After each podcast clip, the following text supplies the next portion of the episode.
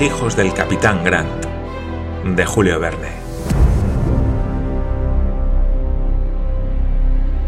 Parte segunda, capítulo 11. Burke y Stuart. El resto de la jornada se invirtió en conversaciones y paseos. Los viajeros, hablando y admirando, recorrieron las márgenes del Vimerra. Las grullas de color de ceniza y los ibis, lanzando roncos gritos, huían al acercárseles. El pájaro raso se escondía en las altas ramas de la higuera silvestre. Las oropéndolas, las collalbas y los epimacos revoloteaban entre los soberbios tallos de las lilas, los martín pescadores abandonaban su pesca habitual en tanto que toda la familia más civilizada de los loros, el Blue Mountain, brillando con los siete colores del prisma, el Rothschild de cabeza de color escarlata y cuello amarillo, y el Cardenal de plumaje azul y rojo, continuaban su interminable algarabía en la copa de los gomeros cargados de flores. Ya echados en la hierba a orillas de las aguas arrulladoras, ya errando al azar entre los bosquecillos de mimosas, los viajeros admiraron, hasta que se puso el sol, aquella espléndida naturaleza. La noche, precedida de un rápido crepúsculo, les sorprendió a media milla del campamento, al cual volvieron guiándose no por la estrella polar, que es invisible en el hemisferio austral, sino por la cruz del sur, que brillaba en el cenit, en la mitad de la línea del horizonte. Monsieur Binet había dispuesto la comida bajo la tienda, se sentaron todos a la mesa. Los honores de la cena fueron para un salmorejo de papagayos cazados por Wilson y hábilmente condimentados por el steward. Terminada la cena, cada cual buscaba su pretexto para no entregar al sueño las primeras horas de aquella noche tan deliciosa. Lady Helena puso a todos de acuerdo, suplicando a Paganel que contase la historia de los grandes viajeros australianos que les tenía ofrecida desde hacía mucho tiempo. No deseaba Paganel otra cosa. Se sentaron todos al pie de un magnífico Banksy. El humo de los cigarros no tardó en perderse en el sombrío follaje, y el geógrafo, confiando en su memoria inagotable, tomó inmediatamente la palabra. Recordaréis, amigos míos, y el mayor no puede haber olvidado, la enumeración de los viajeros con que os entretuve a bordo del Duncan. De todos los que intentaron penetrar en el interior del continente, Solo cuatro consiguieron atravesarlo de norte a sur o de sur a norte, y fueron Burke en 1860 y 1861, McKinley en 1861 y 1862, Landsborough en 1862 y Stuart también en el mismo año. Poca cosa os diré de McKinley y de Landsborough. El primero fue desde Adelaida al Golfo de Carpentaria y el segundo desde el Golfo de Carpentaria a Melbourne, enviados ambos por sociedades australianas al descubrimiento del paralelo de Burke, que no reapareció entonces ni es de creer que reaparezca jamás. Burke y Stuart son los dos audaces exploradores de que hoy voy a hacer mención, y empiezo sin más preámbulos. El 20 de agosto de 1860 partía, bajo los auspicios de la Sociedad Real de Melbourne, un antiguo inspector de policía en Castlemaine, llamado Roberto O'Hore Burke, ex oficial irlandés, acompañado de once hombres. William John Willis, joven y distinguido astrónomo, el Dr. Beckler, botánico, Gray King, joven militar del ejército de Indias, Landels, Brake y varios cipayos. Veinticinco caballos y otros tantos camellos llevaban a los viajeros con sus equipajes y provisiones para dieciocho meses. La expedición debía pasar el Golfo de Carpentaria en la costa septentrional, siguiendo luego el río Cooper. Salvó sin dificultad las líneas del Murray y del Darling y llegó a la estación de Menindie en el límite de las colinas. Allí se reconoció que los numerosos bagajes servían de mucho estorbo, esta circunstancia y cierta dureza de carácter de Burke introdujeron disidencias en la comitiva. Landels, director de los camellos, se separó de la expedición seguido de algunos criados indios y se volvió a las orillas del Darling. Burke siguió adelante su camino y desapareció hasta el Cooper's Creek, ya siguiendo magníficas praderas pródigamente regadas, ya caminos pedregosos y enteramente desprovistos de agua. El 20 de noviembre, tres meses después de su partida, estableció en la margen del río un primer depósito de provisiones. Los viajeros se vieron detenidos por algún tiempo sin hallar un camino practicable hacia el norte, una senda en la que no les faltase agua. Después de las mayores dificultades, llegaron a un campamento al que dieron el nombre de Fuerte Willis, rodeándolo de empalizadas para hacer de él un lugar de refugio. Estaba situado a la mitad del camino de Melbourne al Golfo de Carpentaria. Allí Burke dividió a los expedicionarios en dos grupos. Uno de ellos, a las órdenes de Brake, debía permanecer durante tres meses por lo menos en el fuerte Willis, como no le faltasen provisiones y aguardar la vuelta del otro, que estaba compuesto únicamente de Burke, King, Gray y Willis, los cuales llevaron consigo seis camellos y víveres para tres meses, es decir, tres quintales de harina, cincuenta libras de arroz, otras tantas de avena, un quintal de tasajo hecho de carne de caballo, cien libras de cerdo salado y manteca y treinta libras de galleta, todo para un viaje de ida y vuelta de seiscientas leguas. Partieron aquellos cuatro hombres y después de atravesar penosamente un desierto pedregoso, llegaron al río Eire, en el punto extremo alcanzado por Stuart en 1845, y remontando el meridiano 140 con toda la exactitud posible, avanzaron hacia el norte. El 7 de enero pasaron el trópico bajo un sol de fuego, engañados por mil efectos de espejismo, privados frecuentemente de agua sin más consuelo que el de algunos grandes chubascos, encontrando de cuando en cuando algunos indígenas errantes que no les dieron motivo de queja, y poco contrariados por los obstáculos de un camino que no interrumpían lagos, ríos ni montañas. El 12 de enero aparecieron hacia el norte algunas colinas de Asperón, entre otras el monte de Forbes y una sucesión de cordilleras graníticas que se llaman hileras. Allí las fatigas fueron muchas. Se adelantaba poquísimo terreno. Los animales no querían andar. Siempre en las hileras, escribió Burke en su diario de viaje. Los camellos sudan de miedo. Sin embargo, a fuerza de energía, llegan los exploradores a las márgenes del río Turner, y luego al curso superior del río Flinders, visto por Stokes en 1841, el cual desagua en el Golfo de Carpentaria, entre grupos de palmeras y eucaliptos. Una sucesión de terrenos pantanosos preludió la proximidad del océano. Allí sucumbió uno de los camellos, y los demás se negaron a dar un paso. King y Gray tuvieron que quedarse con ellos. Burke y Willis siguieron avanzando hacia el norte, y después de grandes dificultades, muy oscuramente consignadas en sus notas, llegaron a un punto en que la marea ascendente cubría los pantanos, pero no vieron el océano. Era el 11 de febrero de 1861. Así pues, dijo Lady Glenarvan, ¿aquellos hombres valerosos no pudieron pasar más allá? No pudieron, señora, respondió Paganel el terreno de los pantanos huía bajo sus pies y tuvieron que resolverse a ir de nuevo en busca de sus compañeros del fuerte Willis. Triste contramarcha. Débiles, extenuados, arrastrándose, Burke y su camarada hallaron a Gray y a King. Después, la expedición, bajando al sur por el mismo camino anteriormente seguido, se dirigió al Cooper's Creek.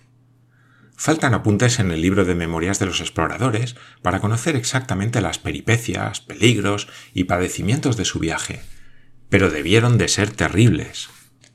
En efecto, al llegar en abril al valle de Cooper ya no eran más que tres. Gray acababa de sucumbir bajo el peso de sus fatigas. Habían también perecido cuatro camellos. Sin embargo, si Burke puede llegar al fuerte Willis, donde le aguarda Brake con su depósito de provisiones, sus compañeros y él se habrán salvado. Redoblan su energía, se arrastran algunos días más, y el 21 de abril perciben las empalizadas del fuerte y llegan a ellas. Aquel mismo día, después de cinco meses de estar aguardando inútilmente, Brake se había marchado. Se había marchado. exclamó Roberto. Sí, se había marchado aquel mismo día, por una deplorable fatalidad. No tenía más que siete horas de fecha la nota que había dejado Brake. No podía Burke pensar en alcanzarle. Los infelices abandonados se rehicieron algo con las provisiones del depósito, pero carecían de medios de transporte y les separaban aún del Darling ciento cincuenta leguas. Entonces Burke, contra la opinión de Willis, intentó dirigirse a los establecimientos australianos situados junto al monte de Hopeless, a sesenta leguas del fuerte Willis. Pusiéronse en marcha. De los dos camellos que quedaban, murió uno en un afluente cenagoso del Cooper's Creek, y fue preciso matar al otro, que no podía dar un paso para alimentarse con su carne. No tardaron los víveres en ser consumidos. Los tres desventurados quedaron reducidos a alimentarse con nardú, planta acuática cuyas espórulas son comestibles. Careciendo de agua y de medios de transporte, no podían alejarse de las orillas del Cooper. Un incendio redujo a ceniza su cabaña y sus efectos de campamento. Estaban perdidos, irremisiblemente perdidos. Fuerza era morir. Burke llamó a King y al acercárseles éste le dijo No me quedan más que algunas horas de vida. Tomad mi reloj y mis notas.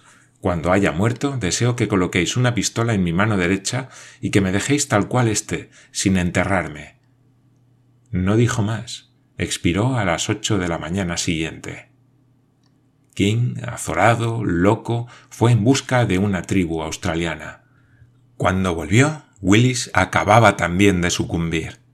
King fue recogido por algunos indígenas y la expedición de Monsieur Howitt, que la encontró en septiembre, le envió en busca de los restos de Burke al mismo tiempo que McKinley y Lansborough. Así pues, Solo uno de los cuatro exploradores sobrevivió a aquella travesía del continente australiano. La narración de Paganel dejó una impresión dolorosa en el ánimo de su auditorio.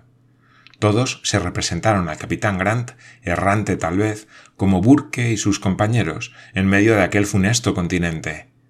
¿Habían podido los náufragos de la Britania no sucumbir a los horrores que diezmaban a los atrevidos exploradores?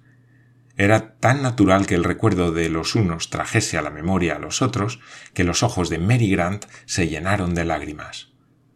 Padre mío, pobre padre mío, murmuró la joven. Miss Mary, Miss Mary, exclamó John Mangles, para correr los riesgos de los exploradores es preciso penetrar en las comarcas del interior.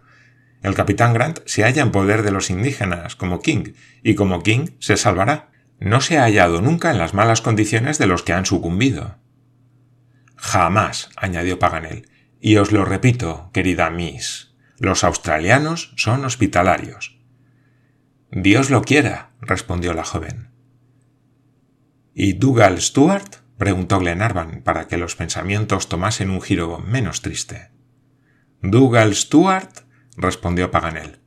Oh, este fue más afortunado, y su nombre es célebre en los anales australianos. John MacDougall Stuart, vuestro compatriota, preludió, amigos míos, sus viajes en 1848, acompañando a Stuart en los desiertos del norte de Adelaida. En 1860, seguido únicamente de dos hombres, intentó, aunque en vano, penetrar en el interior de Australia. No era hombre que se descorazonara nunca el día 1 de enero de 1861, salió de Chalvers Creek al frente de once compañeros resueltos, y no se detuvo hasta que llegó a 60 leguas del Golfo de Carpentaria, pero, escaseando las provisiones, tuvo que volver a Adelaida sin haber atravesado el temible continente. Con todo, probó de nuevo fortuna y organizando una tercera expedición, alcanzó el objetivo tan ardientemente apetecido. El Parlamento de Australia Meridional patrocinó con empeño aquella nueva exploración y votó un subsidio de dos mil libras esterlinas. Dougal Stuart tomó todas las precauciones que le sugirió su experiencia. Se le reunieron diez de sus amigos, entre otros el naturalista Waterbeuse, sus antiguos compañeros Thrink y Kekwich, Bulfordo y Auld. Llevó veinte odres de cuero de América, pudiendo contener cada uno de ellos siete galones, y el 5 de abril de 1862 se hallaba la expedición reunida en el Neuwarstel Water, más allá de los 18 grados de latitud, en el punto mismo que no permitió a Stuart pasar más adelante. La línea de su itinerario seguía poco más o menos el meridiano 131 y por consiguiente se desviaba a 7 grados al oeste de Burke. Newcastle Water debía ser la base de las nuevas exploraciones. Dougal Stuart, rodeado de espesos bosques, trató en vano de pasar al norte y al nordeste. Tampoco le permitió la maleza, que cerraba todas las salidas, ganar al oeste el río de Victoria. Entonces Dougal Stuart resolvió establecer en otro punto su campamento y pudo trasladarse un poco más al norte, en los pantanos de Howard. Luego, inclinándose hacia el este, encontró en medio de llanuras tapizadas de hierba el arroyo Daly y lo siguió en una extensión de treinta millas. La comarca era magnífica. Sus pastos hubieran labrado la fortuna de un squatter. Los eucaliptos adquirían allí una altura prodigiosa. Dougal Stuart, embelesado, siguió adelante y alcanzó las márgenes del río Strangui y de Cooper's Creek, que fue descubierto por Leichhardt y cuyas aguas corrían entre palmeras dignas de aquella región tropical. Allí vivían tribus de indígenas que dispensaron a los exploradores muy buena acogida. Desde aquel punto la expedición se inclinó hacia el nor-noroeste, buscando por un terreno cubierto de asperón y de rocas ferruginosas las fuentes del río Adelaida, que desaguan el golfo de Van Diemen. Atravesaba entonces la tierra de Arnhem entre guanos, bambúes, pinos y pendanos. En Adelaida se ensanchaba y sus orillas se hacían pantanosas. El mar estaba cerca. El martes 22 de julio acampó Dougal Stuart en los pantanos de Fresh Water, muy contrariado por los innumerables arroyos que le interceptaban el paso. Envió a tres de sus compañeros a buscar caminos practicables y al día siguiente, ya rodeando intransitables cortaduras, ya entrando por terrenos cenagosos, alcanzó algunas llanuras elevadas y revestidas de césped en que crecían grupos de gomeros y de árboles de corteza fibrosa. Allí volaban grandes bandadas de gansos, ibis y otras aves acuáticas sumamente ariscas. Había pocos indígenas o ninguno, si bien se distinguían algunas humaredas de rancherías lejanas. El 24 de julio, nueve meses después de su salida de Adelaida, Dougal Stuart partió a las ocho y veinte minutos de la mañana con dirección al norte. Quería llegar al mar aquel mismo día. El país, ligeramente elevado, estaba sembrado de mineral de hierro y de rocas volcánicas. Los árboles eran pequeños y tomaban cierto carácter marítimo. Se presentó un valle de tierra de aluvión que terminaba en una cerca de arbustos. Dougal Stuart oyó distintamente el rumor de las olas que se estrellaban en la playa pero nada dijo a sus compañeros. Estos penetraron con él en una espesura obstruida por sarmientos de viña silvestre. Dougal Stuart dio algunos pasos más y se halló en las playas del Océano Índico. ¡El mar! ¡El mar! exclamó Thring lleno de asombro. Los demás acudieron corriendo y tres prolongados hurras saludaron al Océano Índico. Por cuarta vez acababa de ser atravesado el continente. Cumpliendo la promesa hecha al gobernador, Sir Richard MacDonnell, Stuart se bañó los pies y se lavó la cara y las manos en las olas del mar. Después volvió al valle y grabó en un árbol sus iniciales, JMDS, organizando un campamento junto a un arroyuelo de arrulladoras aguas. Al día siguiente, Thring fue a reconocer el terreno para ver si podía ganar al sudoeste la desembocadura del río Adelaida, pero la tierra era demasiado pantanosa para los caballos y fue preciso renunciar al reconocimiento. Entonces Dougal Stuart escogió en un raso un árbol elevado, cuyas ramas bajas cortó e hizo enarbolar en la copa el pabellón australiano. En la corteza del árbol se grabaron estas palabras Debes escarbar la tierra a un pie de distancia al sur y si algún día un viajero cava en el lugar indicado, encontrará una caja de hojalata que contiene el siguiente documento cuyas palabras están grabadas en mi memoria. Gran exploración y travesía del sur al norte de Australia.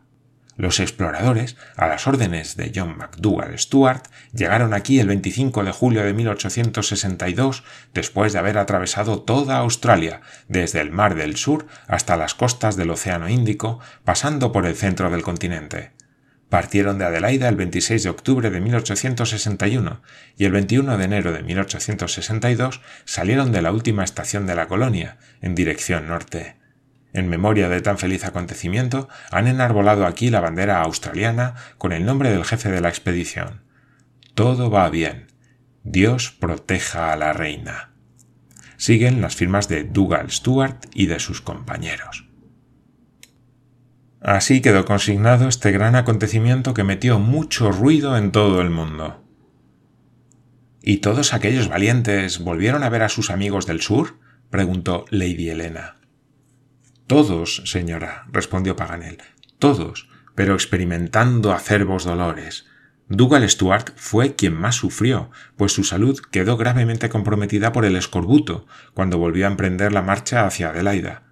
A principios de septiembre su enfermedad se había agravado de tal modo que él mismo no creía poder llegar a los distritos habitados. No podía sostenerse en la silla y viajaba tendido en un palanquín suspendido entre dos caballos. A últimos de octubre arrojó esputos de sangre y se hallaba en el último extremo. Se mató un caballo para hacerle caldo, y el 28 de octubre, estando ya moribundo, sobrevino una crisis saludable que le salvó, una crisis que le permitió llegar el 10 de diciembre con toda su comitiva a los primeros establecimientos. El 17 de diciembre entró Dougal Stuart en Adelaida, vitoreado por una población entusiasmada, pero su salud estaba muy quebrantada y después de haber obtenido la gran medalla de oro de la Sociedad de Geografía, se embarcó en el Indus para su patria, para su querida Escocia, donde a nuestro regreso le veremos. Era un hombre que poseía hasta el más alto grado la energía moral, dijo Glenarvan, que, más que la fuerza física, conduce al cumplimiento de los grandes hechos. Escocia se gloria con razón de contarle en el número de sus hijos. ¿Y después de Stuart? preguntó Lady Helena. ¿Ningún otro viajero ha intentado nuevos descubrimientos? Sí, señora, respondió Paganel. Os he hablado con frecuencia del viajero Leichhardt, que ya en 1844 había llevado a cabo una exploración muy notable en Australia septentrional. En 1848 emprendía una segunda expedición hacia el nordeste y no ha reaparecido en 17 años que han transcurrido desde entonces. El año último, el doctor Muller de Melbourne, célebre botánico, ha abierto una suscripción pública para sufragar los gastos de una expedición se recaudaron muy pronto fondos suficientes y un gran número de animosos squatters, a las órdenes del inteligente y audaz McIntyre, salió el 21 de junio de 1864 de las praderas del río de Parvo. En este momento debe haberse internado profundamente en busca de Leichhardt en el continente. Ojalá la exploración logre su propósito y quiera Dios que nosotros también podamos encontrar a los amigos que buscamos. Así puso fin a su narración el geógrafo. Era ya tarde.